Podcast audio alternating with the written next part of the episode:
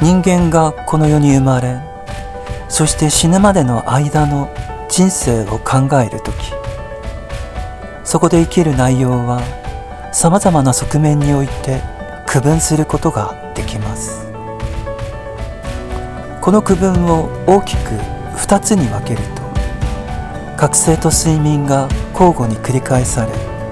その間に夢を見ている状態があることが分かります。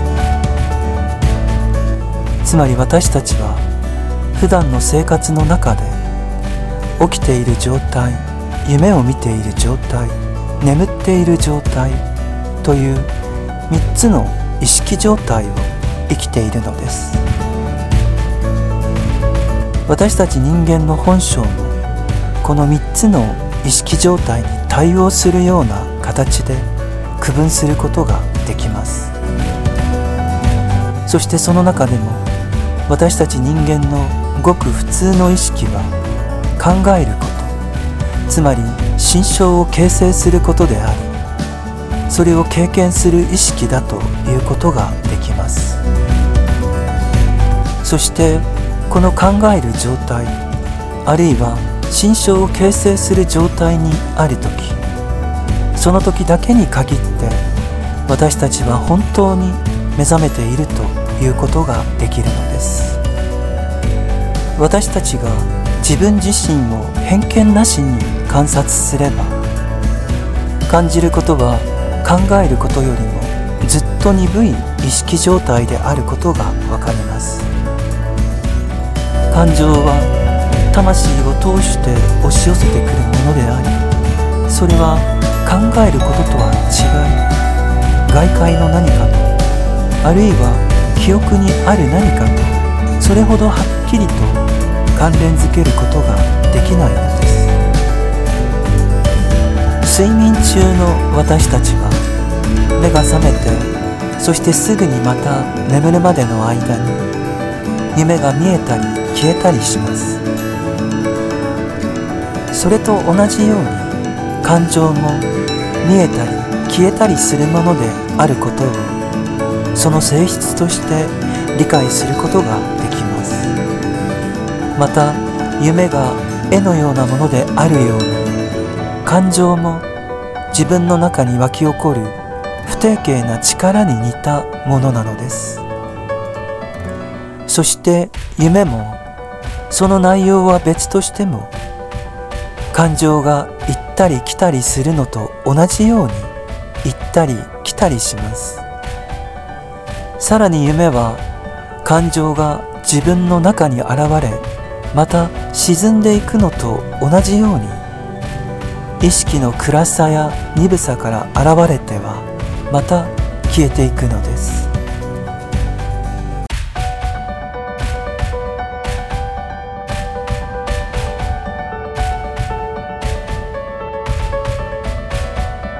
自分の意志の衝動について考えてみましょう。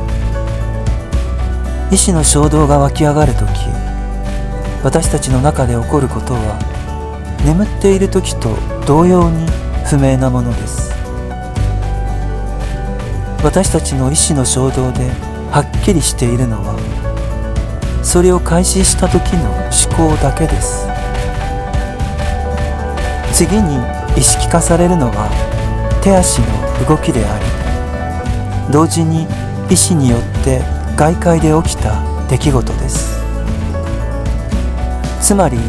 私たちが歩く時に足に起こることや腕を上げる時に起こることは眠りに落ちてから目覚めるまでの間に起こっていることと同じように無意識のままなのです。私たち人間は日常の活動においてつまり起きて動いている時間の中で起きている夢を見ている眠っているという3つの意識状態を全て体験していると言えるのです。一方では眠っている人間を他方では意志の行為に従事している人間を考えてみましょう。眠っている人間の特徴は私たちを人間として楽しめている要素。つまり自我意識が消えた状態。自我の経験がないことです。この状況は通常眠りに落ちてから目覚めるまでの間肉体的な人間として存在するその形の外側に私がいるという言い方で説明されます。つまり自我が体の外に出ているのです。ここで夢を見る人間と感情を経験する人間を比較してみましょう。通常の自己観察によって夢の絵が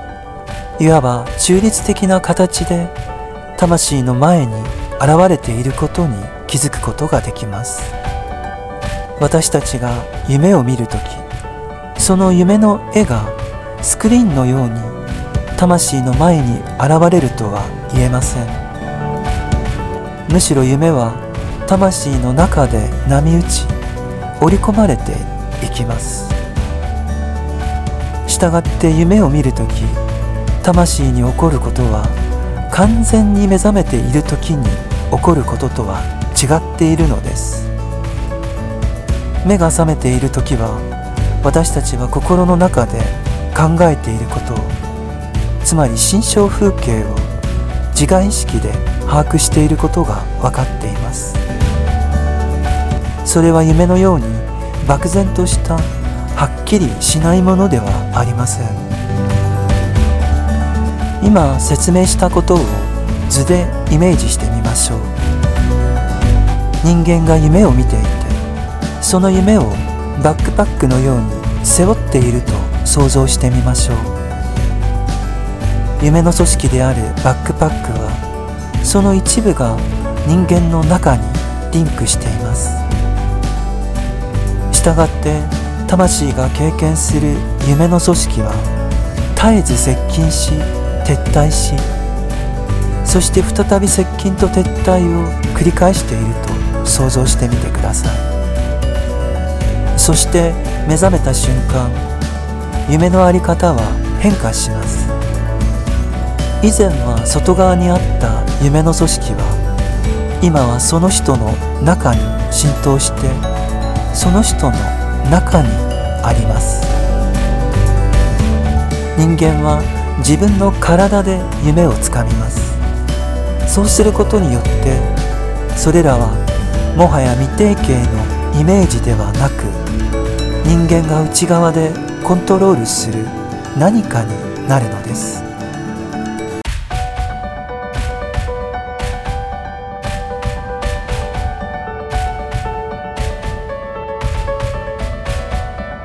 人間が睡眠から目覚めた時夢として織りなされたものがその人の中で思考となります。そして今心象風景としてその人の魂に入ってきたものを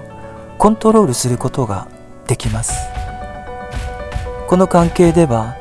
外側から人間の中に引き込まれた何かを魂が手にしていることがわかるのです。今説明したことは実際には私たちのアストラル体と呼んでいるものが人間の内側に入り込むことです。普通の意識にとってそれは肉体に入る前に夢として織りなされ漂っているのです。したがって目が覚めてから考え始めるとアストラル体はすでに私たちの中にあるのです。この時私たちは心象風景を形成しています。心的イメージを持っているのです。そして心象風景は私たちがコントロールできる領域に置かれているので私たち自身が心象風景として夢であったものを知ることができるのです。夢はそれが夢である限り私たちの外に浮かんでいます。夢が織りなす雲のようなものが自分の近くに漂っていると想像すればいいのです。そしてこの雲を自分に引き寄せると今度はそれを内側からコントロールすることができます。それはもはや外側ではないので夢として見ることはないのです。手で物をつかむように自分の内なる存在として夢をつかむのです。私たちは今自分の中にあるものは一体何であるのかと問わなければなりません。夢はもはや単なるイメージの絵ではなく不定形の感情になり始めているのです。夢はしばしば非常に不快なものであることを考えてみてください。多くの夢は不安と結びついています。人は不安を感じて目を覚まします。この不安な状態またはわずかではあっても喜びの状態の中で人は何かの最初のきらめきを感じそれがさらに発展して目を覚ますとそれが完全に存在するようになるのです。例えば夢の中で不安を感じる時それは一体何なのでしょうか？そのような夢には感情が織り込まれています。不安は感情なのです。この時夢はまだ部分的には肉体の外側にあるので感情としては未定義ですが夢が感情と交わるだけであればすでに十分なほど内側に浸透しているのです。夢は魂の中で感情として生きているものと織り交ぜられています。睡眠中離れていたアストラル体が肉体の中に完全に入り込んで戻ると。そこで初めて人は明確な感情を持つようになります。夢は肉体的な組織によって条件付けられ今やアストラル体に存在する精神的なイメージによって浸透させることができるのです。ある種の悪夢や不安な夢を正しい視点で考えるとそれはアストラル体が肉体に入り込む時に起こるある種の摩擦的なものであると気づくことができます。実際不安な夢を引き起こすのは睡眠中の呼吸の乱れや障害であることがわかります。このことからアストラル体が呼吸によって引き寄せられまたは呼吸によって引き出されることがわかるのです。私たちの夢の中で動いているのは実はアストラル体でありそれは人が目覚めた時に呼吸を司ることによって肉体に引き込まれていることを認識できる何かがここに見られるのです。このことは通常は考慮されませんが非常に重要な他の何かを認識することにつながります。人間は通常単に肉体的な生物つまり固体物質で構築された身体であるかのように考えられています。しかし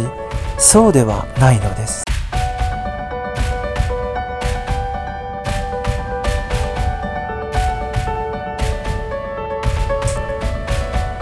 人間の体のうち固形物は10%にも満たないものです。つまり10分の1が固体でさらにその固体が水で満たされていると考えなければならないのです。人間の体はむしろ固体が沈殿している液体の柱として見ることにより人間という生物を真に表現していることになるのです。しかしそれだけではありません。人間は空気の有機体としてもイメージすることが必要です。空気は外にあり人はそれを吸い込みます。外の空気の一部が自分の中に入ってきてそしてまたそれを吐き出すのです。つまり人間は空気の有機体でもあるのです。このことをイメージしてみましょう。私たちが目を覚ますとこの空気の有機体がアストラル体に取り込まれます。私たちは空気を吸い込みますがその空気は変容しその影響が有機体全体に及びます。酸素は炭素を取り込み炭酸に変化させます。そのように私たちの中では絶えず空気の循環が起こっているのです。私たちが目を覚ますとこの空気のプロセスがアストラル体に浸透していきます。アストラル体の動きは空気が生体の中を通るのと同じ道筋をたどるのです。私たちが眠っている時は空気のプロセスは空気だけで構成されています。しかし私たちが目覚めている時はアストラル体の動きがいわば空気のプロセスとして私たちの存在の中を巡っているのです。アストラル体は肉体に引き込まれ空気の有機体の中で動き一般的な活動を行います。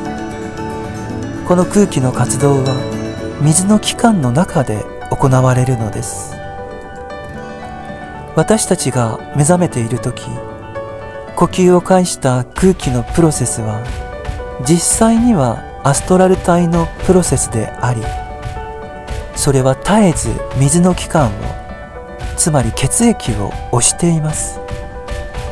血液は心臓ではなくアストラル体が押しているのです。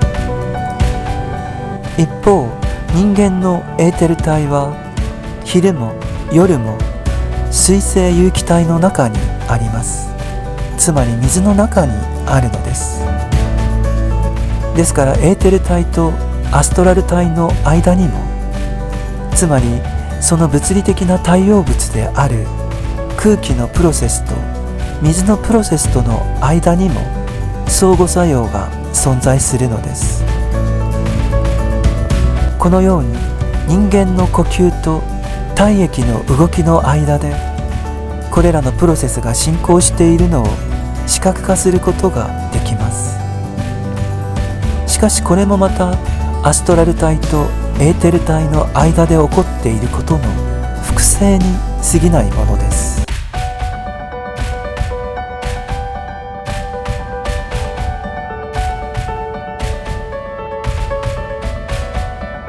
人間の肉体という有機体は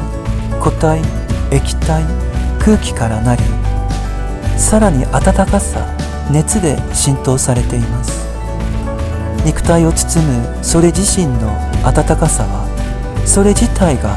一つの熱的な人間なのです。つまり肉体があり次に流体的な体というものがあります。もちろんこの流体的な体も肉体に含まれていますがここでは固体的な肉体とは区別して捉えます。そしてこの流体的な体はエーテル体と密接な関係にあります。さらにアストラル体と密接な関係を持つのは気体的な体でありそして最後に全ての温熱プロセスがつまり人間の中の熱的な体が私という自我と密接な関係を持っています。人間の体のさまざまな物理的構成要素には人間存在の全体像が描かれていると言えます。人間の肉体の個体の部分はいわばそれ自体で存在することができますが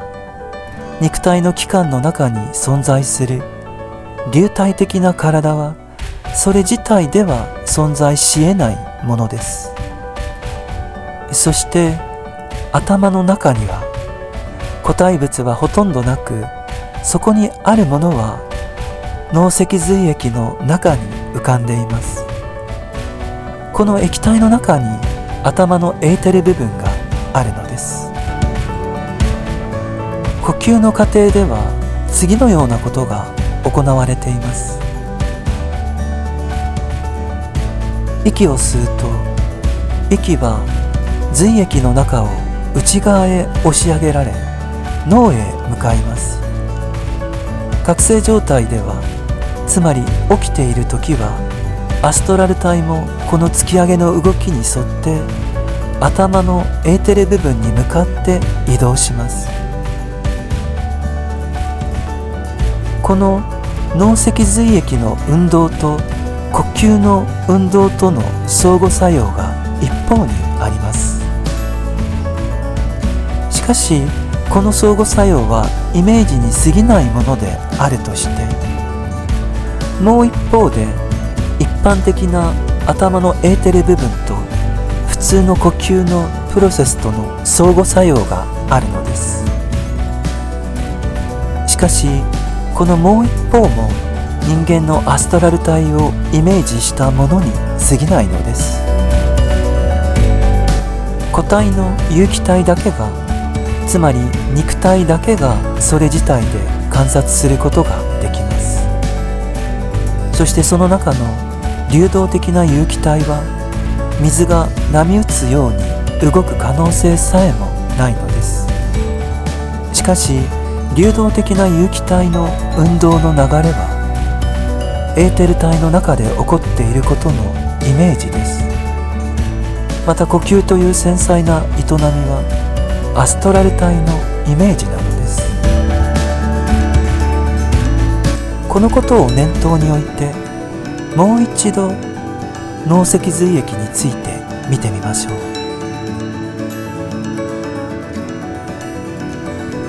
人間は霊界から肉体に降りるときにエーテル体を獲得します。人間は霊界の中ではまだエーテル体を持っていないのです。しかし人間は肉体を手に入れると同時にエーテル体も手に入れます。いわば宇宙からエーテル体を引き出しているのです。宇宙からエーテル体を引き出して初めて遺伝によって受け継いだ肉体と一体化することができるのです。ですから人間のエーテル体に存在するものは全て私たちが肉体を手に入れる時に一緒に持ってくるのです。人間の肺は母体の中で成長します。ここで肺について考えてみましょう。一般的な生理学では固形物あるいは固形成分と思われるものだけが調べられ液体は調べられていません。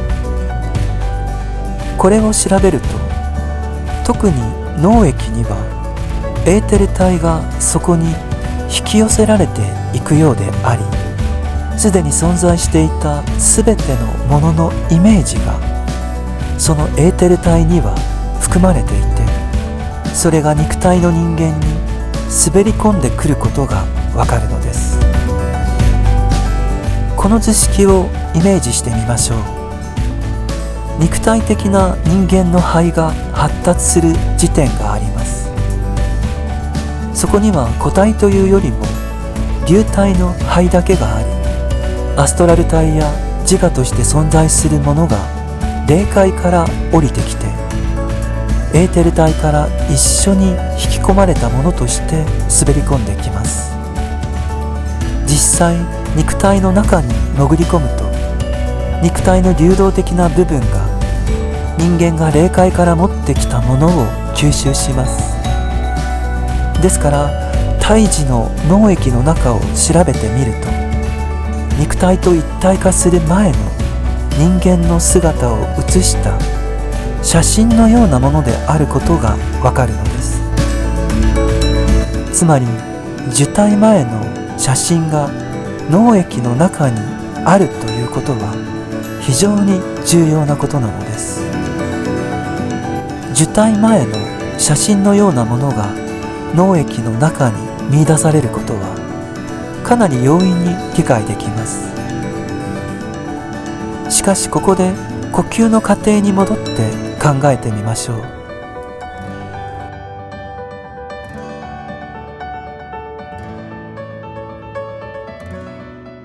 呼吸は私たちの肺の動きからすると外見上物理的なプロセスであるように見えます。呼吸は外界の影響を受けて眠っている時でもつまり私たちの存在の永遠の部分が現世の部分と結合していない時でも行われているのです。呼吸は起きているか眠っているかには影響されません。寝ている時は呼吸の波動が肉体を通り起きている時はそれに加えてアストラル体が運ばれるのです。つまり呼吸はアストラル体を運ぶことができるのですがしかし眠っている時はそうする必要がないのです。このことから何がわかるのでしょうか？脳症がそれ自体で運べるものはつまり脳脊髄液がアストラル体から離れて独自に運べるものはそれが人間の内なる存在に隔離されているからだということになるのです。それは一種以前から存在していたものの継続を構成しています。一方私たちの呼吸の中では以前から存在していたものがこのように親密な形で継続されることはないのです。人間の頭部を考えてみると脳液の中つまり肉体そのものに生前の霊的人間の実際の継続が見られるのです。胸部の組織と呼吸の過程を考えてみるとこれとは異なる状況が見られます。肉体的な呼吸はそれ自体で行われ精神的なものは肉体的なプロセスとはあまり強く結びついていないのです。したがって頭では精神的な人間つまり魂と霊である人間の本質が肉体的な人間と密接につながっていてそれは一体化していると言わざるを得ないのです。しかし胸部ではそうではなく肉体と本質的な人間はもっと離れています。肉体的な器官はそれ自体がもっと独立していて魂と精神も肉体から独立しています。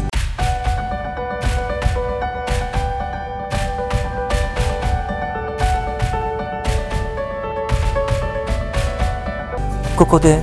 夢を見ている状態と比較してみましょう。夢を見ている時の人間は自我とアストラル体が外にあり眠っている体から切り離されています。しかし胸部の人間にとっては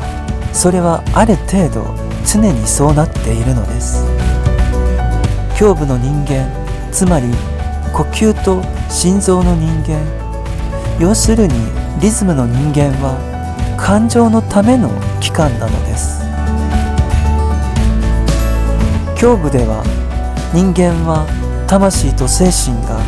肉体的な組織とそれほどしっかり結びついていないのでつまり肉体的な人間の中に完全に収まっていないので感情は夢のように進行しています。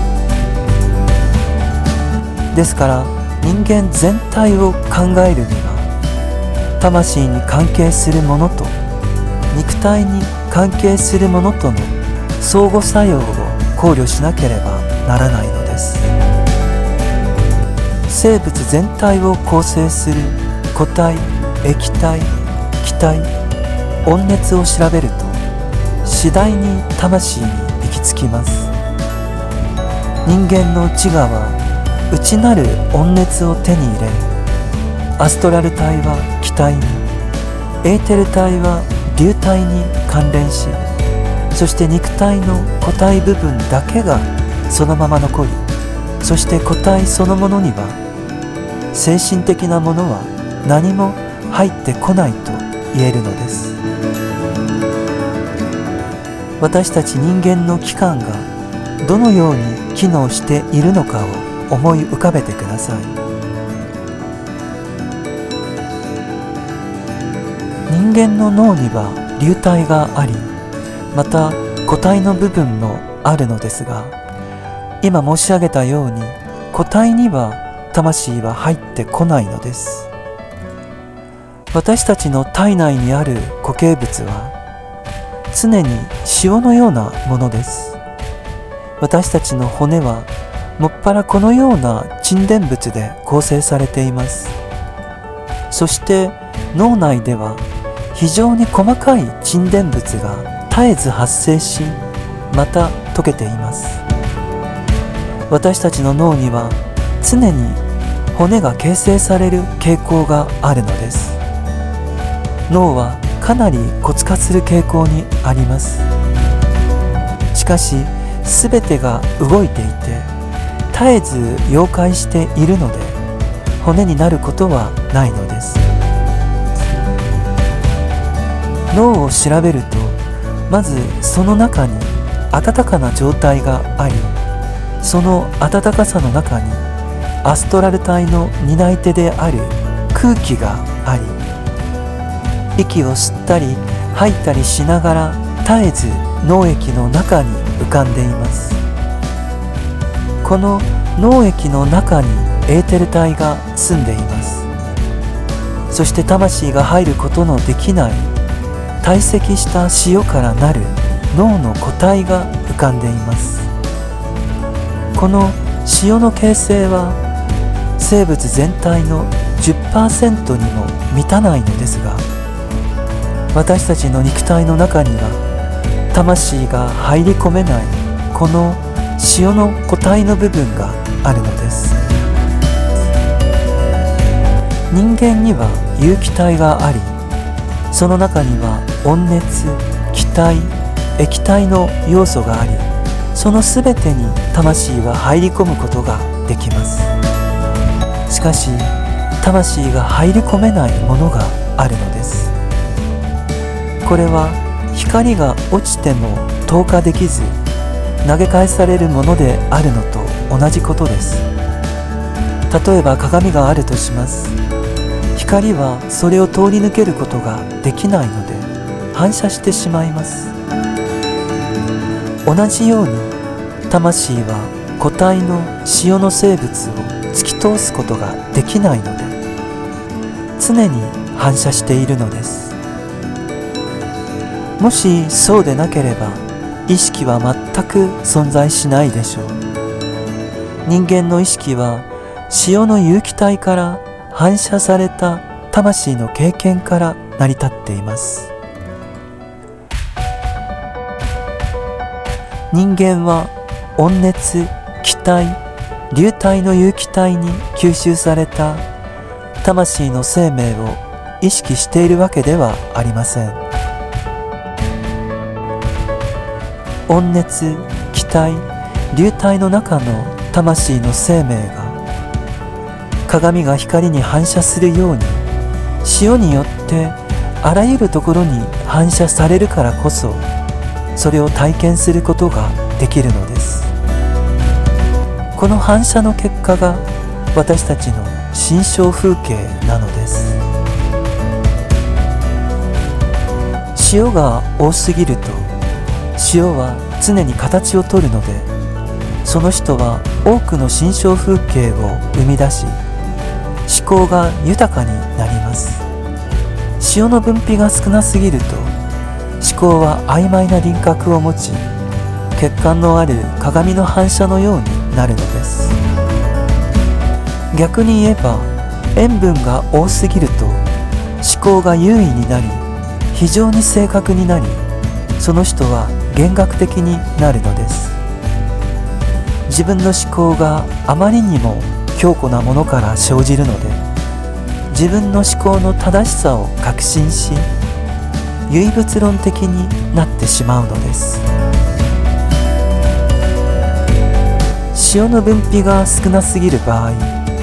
あるいは声帯の他の部分では多くても頭では少なすぎる場合思考は不定になりその人は空想的になるかあるいは神秘主義者になります。私たちの魂の生命は私たちの中で起こっている物質的なプロセスに依存しているのです。魂は生体の固体部分には存在せず光が鏡を透過するのと同じように固体に入り込むことはできないのです。光は鏡から投げ返され魂は塩から至る所にのいていくのです。魂の特殊性は魂が骨からそれることにあります。私たちは魂のない骨を自分の中に抱えています。魂はその中にあるのではなく流体の中に向かって放たれるのです。人間の頭蓋骨の中の骨は実に巧妙に配置されています。魂は四方八方に放たれ私たちの内なる存在に反映されます。私たちは頭蓋骨の骨の中に存在していますがそれは硬い肉体としての人間でしかないのです。もし頭のスケッチをするのであれば頭の中で魂が放射状に広がるように描かなければならないでしょう。頭で何も放射が起こらなければ私たちは鈍い無意識の状態に陥っていたことでしょう。しかし魂は頭蓋骨の中に入ることができないので私たちの内側に戻ってくるのです。私たちは魂が自分の内側に反映された時にのみ魂を経験することができます。つまり現実としては自分の中の魂は頭蓋骨の鏡に照り返されることによって自分が魂であることを自覚しているのです。物質的なものを排除するのではなく逆に魂がどのように物質を支配しているのかを認識することでようやく物質を理解できるようになります。そして物質を軽んじてはならずむしろ物質は霊的に理解されるべきものでありそうすればそれは鉄頭鉄尾霊であることが明らかになるのです。そうでなければ知的抽象概念の中で生きることになり啓発されるというよりはむしろ曖昧になってしまうでしょう。私たちの霊的進化において必要なことは人間の本性が肉体を通してどのように表現されるのかを理解しようと努力していくその善意にあるのです。